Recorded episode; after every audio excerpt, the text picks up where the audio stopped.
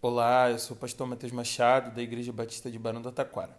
E esse é o Chá Comigo, o nosso podcast da nova geração, onde a gente compartilha devocionais diárias todos os dias às 11 horas da manhã.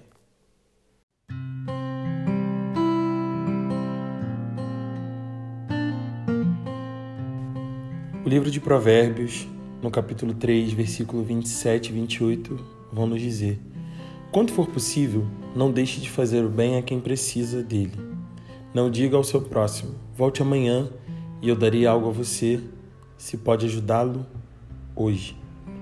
Quanto você se acha generoso, generosa para com aqueles que precisam? Essa é uma boa pergunta, porque todos nós já nos sentimos constrangidos em ajudar e em deixar de ajudar pessoas vulneráveis ao longo da nossa jornada. Em algum momento, nós fomos abordados por pessoas pedindo comida, esmola e até mesmo fralda e leite. Alguns de nós se sentem mais impulsionados a fazerem por conta de suas experiências pessoais. Outros foram ensinados a fazer assim, a ajudar essas pessoas.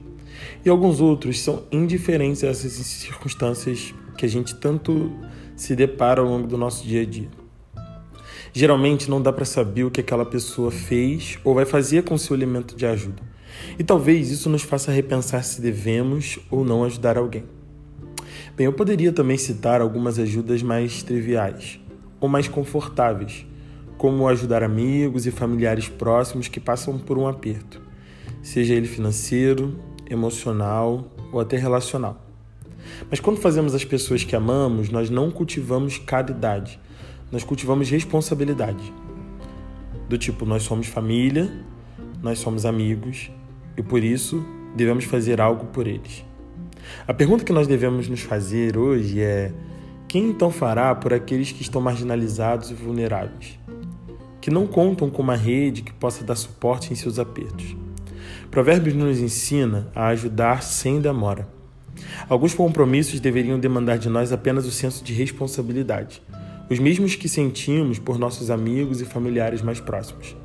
Se alguém precisa de ajuda, façamos hoje.